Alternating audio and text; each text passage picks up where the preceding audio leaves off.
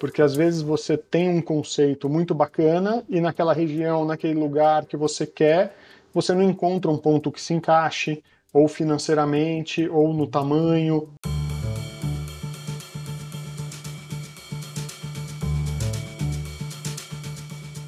Olá, sejam bem-vindos ao Café e a Conta, o podcast para quem quer mais produtividade no empreender, principalmente em bares e restaurantes. Eu sou o Zé Edu, da revista Bares e Restaurantes, e no episódio de hoje eu converso com o Léo Marigo, restaurateur que fundou o Evai, restaurante que conquistou uma estrela Michelin no ano de 2019 e também em 2019 entrou para a lista do 50 Best Restaurants. Léo tem formação em Direito e é especialista em gestão executiva em gastronomia. Hoje a gente vai falar um pouco como converter desafios em oportunidades para que empresários de bares e restaurantes possam impulsionar sua atuação a partir dos obstáculos na jornada de seus negócios. Antes da gente dar as boas-vindas para o Léo aqui, eu vou ler um pouquinho da biografia dele só para vocês terem uma ideia dos predicados do nosso entrevistado. O Léo é bacharel em Direito pela Unip, especialista em Gestão Executiva em Gastronomia pelas Faculdades Metropolitanas Unidas, a FMU, e também tem formação pela Escola de Culinária Vilma Covese, nas áreas de cozinha clássica francesa e cozinha espanhola contemporânea. Sua experiência no Hotel Fazano e na Ponta dos Ganchos Exclusive Resort proporcionou uma ampla compreensão acerca da experiência do cliente e da qualidade do atendimento prestado, o que permitiu ao Léo atuar como consultor e estruturar a qualidade do atendimento de diversos empreendimentos. O seu primeiro restaurante em Florianópolis foi o Santi Champanheria, Três anos após a inauguração, o restaurante encerrou as atividades e a partir de então se tornou um aprendizado sobre ter os pés no chão e separar o sonho do negócio. Em seguida, ele retornou a São Paulo, onde atualmente é sócio do Grupo Evai, do Daie Roma, do Alesi Café, do Rendezvous e da Petros Greek Taverna. Léo, muito obrigado por você ter aceito o nosso convite e estar aqui com a gente.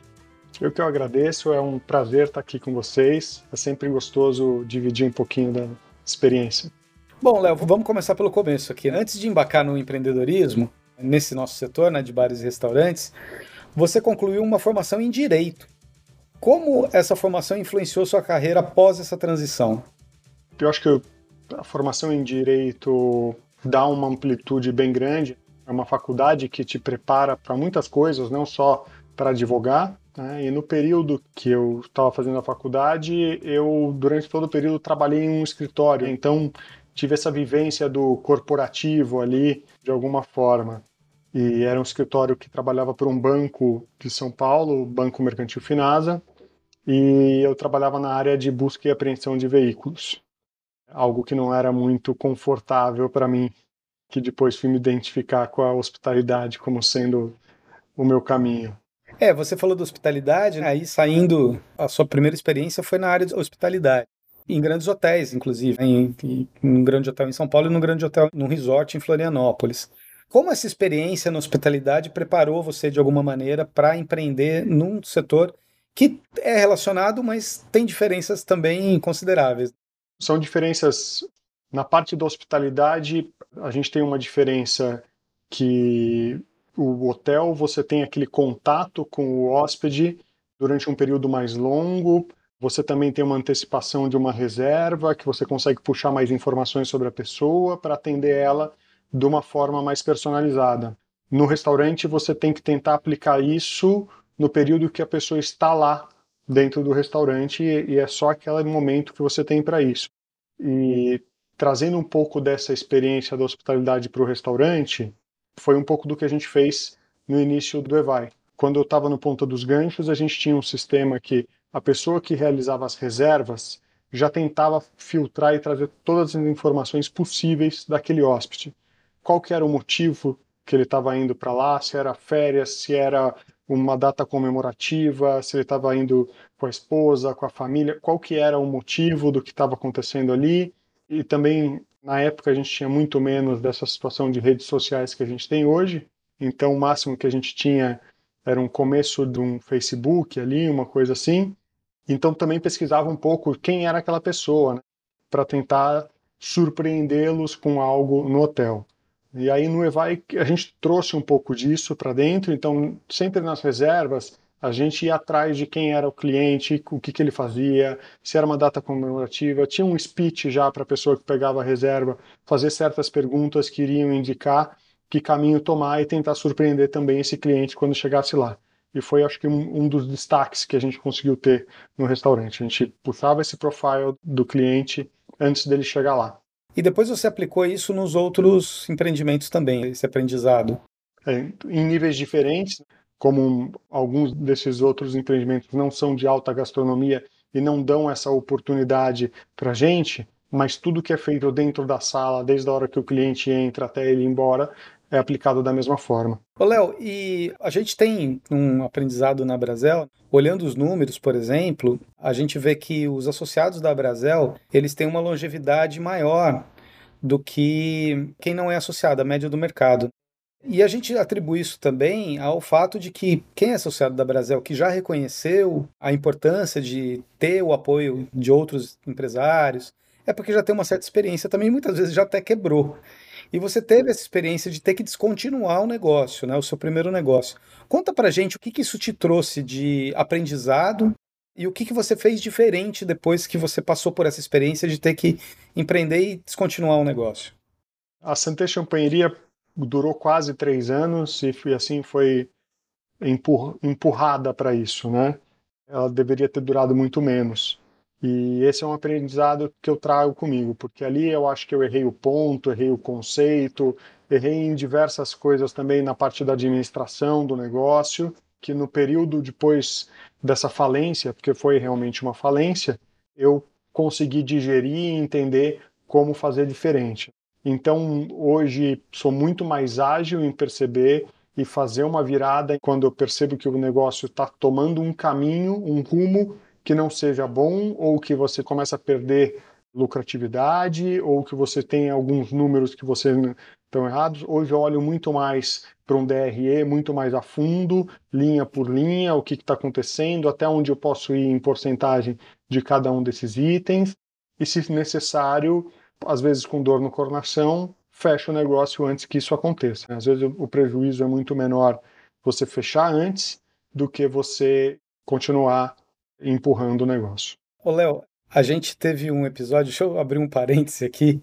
A gente teve um episódio muito bacana, num momento que não era nada bacana, que era aquele momento do começo da pandemia. A Brasel se empenhou em fazer uma campanha é, pela valorização de que as pessoas se vacinassem, que todo mundo pudesse voltar logo, inclusive para os nossos estabelecimentos.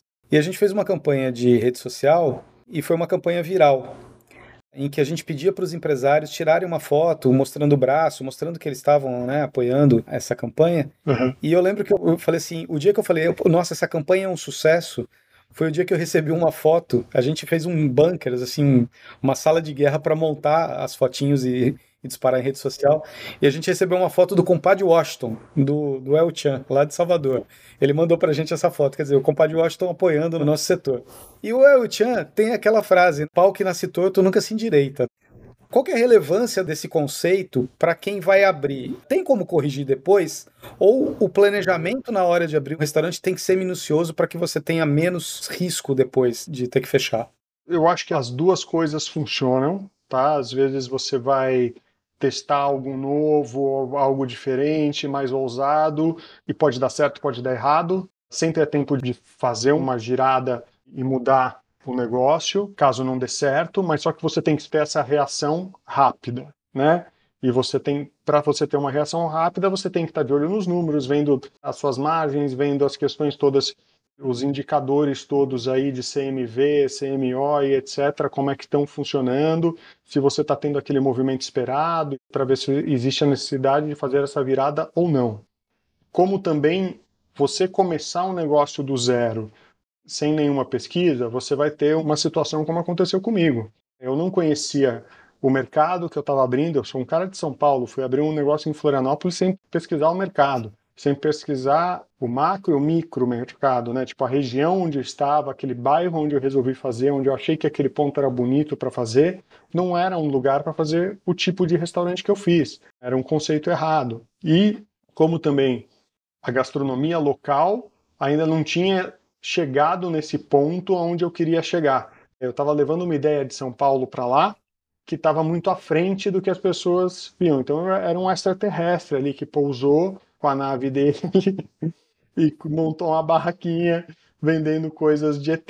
Era praticamente isso. Então é muito importante pesquisar a região onde você está indo, que tipo de negócio que você quer colocar lá, como é que é o seu entorno, como é que é o fluxo de pessoas ali, se você vai ser um local de destino ou se é um local de passagem, qual que vai ser o atrativo? Pô, se eu sou um local de destino, o atrativo é diferente do de local de passagem. Então tem diversos pontos que você tem que avaliar antes de abrir. Muitas das consultorias que eu faço hoje em dia são para transformar essa questão de conceito que não deu certo. Sempre há tempo de você mudar, mas tem que fazer essa reação, tem que levantar a cabeça e reagir. Ainda nesse quesito de abrir, para quem está pensando em empreender ou quer abrir uma nova casa, eu vi uma entrevista sua muito interessante em que você disse que já teve as duas experiências. Né? Você ter o ponto e ter que decidir o que você ia abrir naquele ponto, e você ter a ideia e procurar um ponto para poder adaptar aquela sua ideia. O que, que é mais fácil, Léo, e que dica você dá para quem tem as duas situações? Os dois são difíceis iguais, a dificuldade é igual, mas eu acho que é mais fácil quando você já tem o ponto, você vai atrás de descobrir o que, que você pode fazer ali. Porque às vezes você tem um conceito muito bacana e naquela região, naquele lugar que você quer, você não encontra um ponto que se encaixe, ou financeiramente, ou no tamanho, ou, sabe, é mais fácil você se adaptar ao meio, vamos dizer assim. O, ser humano tem em todo lugar do, do, planeta, né? Ele se adapta muito bem. Então é mais fácil a gente se adaptar nesse lugar aqui. O que, que eu posso fazer aqui? Com esse tamanho, eu vou conseguir um salão para 20 pessoas, 50, 100 pessoas, ou eu vou conseguir só fazer uma janelinha para entregar uma sacolinha na mão de alguém? Então daí você vai adaptar ao tipo de negócio que você vai fazer ali. Ah, aqui é um lugar que é caminho para o metrô, então passa muita gente a pé.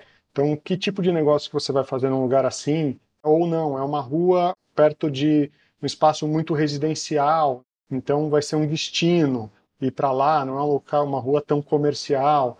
Então, são diferentes momentos, mas eu acho que é mais fácil você ter o ponto e aí você definir o que você vai fazer dentro dele. Léo, hoje em dia, bom, uma dor que a gente tem enquanto setor é a questão da mão de obra, né? Eu acho que isso é mundial, não é só no Brasil, mas a questão da mão de obra é crucial para a gente hoje. Que dica você pode dar para quem está começando ou está se expandindo nessa questão da mão de obra? Qual, qual, é a boa prática que sim que você destaca dos seus empreendimentos que você acha que já deu errado no passado e você viu e está dando certo agora em relação à contratação e principalmente à retenção das pessoas?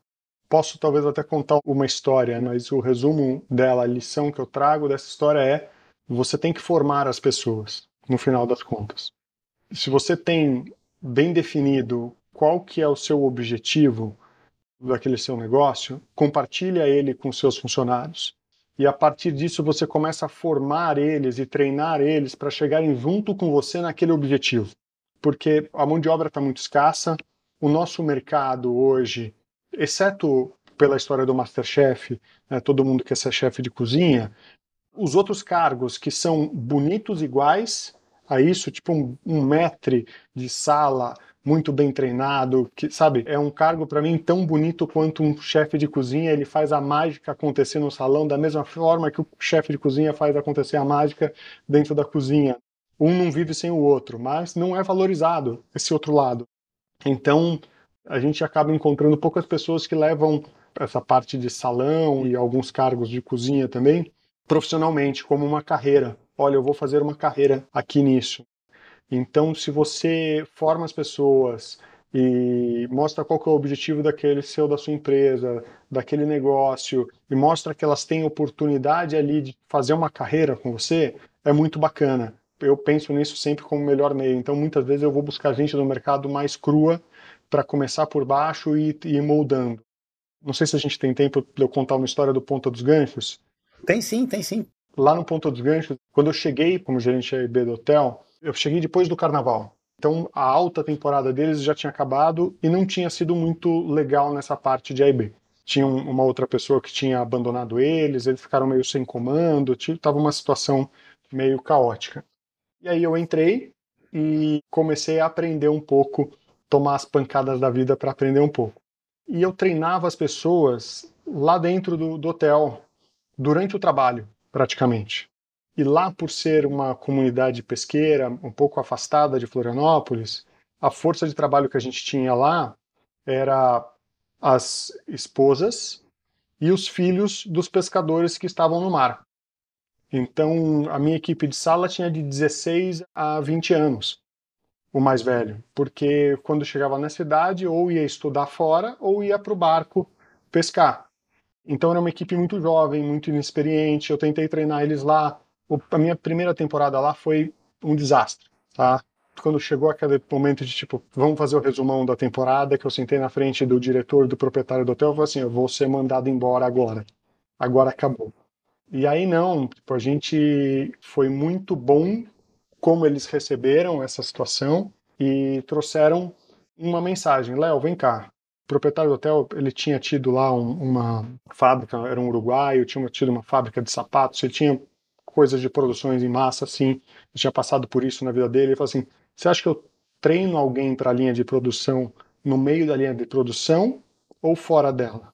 Eu falei: não precisa falar mais nada. Aí nesse ano seguinte, junto com a prefeitura da cidade e a paróquia, que nessas comunidades pequenas tem uma ação legal, eu montei uma escola e comecei a treinar nessa escola fora do hotel a turma que viria trabalhar na temporada no hotel. Aí foi sensacional, porque formamos as pessoas no molde que a gente queria, fora do hotel, sem estar na pressão do trabalho, e quando eles chegavam lá, eles falavam, não, isso aqui, essa faca é para isso, essa montagem de mesa é assim, o nosso cardápio é assim, eles já sabiam tudo. Então ficava muito mais fácil e foi sensacional a partir de então. Pô, legal esse aprendizado. E assim, como entidade, a gente está participando de um monte de iniciativas assim, viu, Léo? Legal. Posso te dizer que eu conheço pelo menos umas cinco ou seis hoje. O pessoal do Paraná tem feito isso, o pessoal do Rio Grande do Norte porque realmente é uma saída para o setor. Sim, sim. É lógico, tem muita gente que não tem como, tem que ensinar no dia a dia ali e não fazer mas você podendo treinar dessa maneira e trazendo pessoas mais preparadas, sem contar que essa pessoa vai ser muito mais fácil de reter, né? A gente está terminando no tempo aqui, como você disse, né? Papo quando é bom voa. Eu queria te fazer uma pergunta inesperada aqui. Eu não sei se acho que você não se preparou para ela, mas se você quiser, eu te dou cinco segundos para pensar, tá? O que, que você diria hoje, com a sua experiência, para o Léo que foi abrir a champanheria lá em Florianópolis, o seu primeiro negócio? Que dica você daria para ele depois de toda essa experiência que você teve? Olha, eu ia dizer para ele fazer, porque eu, assim, se eu, se eu tivesse voltado no tempo, eu falaria assim, faz, faz, porque isso vai tornar você o Léo que você é hoje. então, isso foi bom para mim no final. Quebrar a cara naquele momento foi bom. Mas se não fosse eu, se fosse uma outra pessoa que estivesse lá, eu não fosse depender disso para formar o meu caráter de hoje, eu ia falar para ele: você tem certeza que você vai fazer uma champanheria em Florianópolis? Eles sabem o que é isso? Você vai servir tapas espanholas para eles? Alguém aqui sabe o que, que é tapas espanholas, meu amigo? Você já deu uma olhada em volta? O que, que você tem aqui em volta de você? Na Lagoa da Conceição, o que, que você tem em volta? Você tem sequência de camarão. Fritura, fritura, fritura, fritura, fritura, fritura. Sabe aquela coisa assim? Não, não tá na hora ainda, eles não vão saber o que é isso. Eu acho que é isso que eu ia falar. Pesquisa o seu entorno primeiro.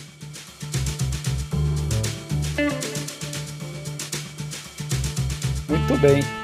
Léo, muito obrigado. Olha, foi sensacional. Eu espero ter você com a gente outras vezes aqui, né? Não só no podcast, mas junto com a Brasel. Eu queria que você deixasse só um recado para quem. Você falou né, que você faz alguns trabalhos de consultoria também. E quem quer te seguir nas redes, como que as pessoas te, te encontram? É, não, não só visitando as suas casas, lógico, né? Que acho que você pode, pode te encontrar lá também. Mas como as pessoas podem te seguir o seu trabalho. Eu sou um cara bem do operacional. Eu tô pelo menos eu, eu passo por todas as casas sempre. Eu sempre apareço lá, mas quem quiser entrar em contato pode ser pelo Instagram, que é mr de. Tô lá no Instagram, pode me seguir por ali.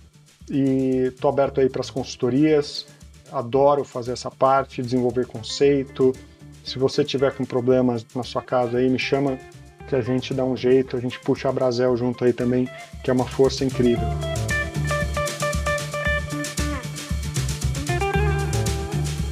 Este foi mais um episódio de O Café e a Conta.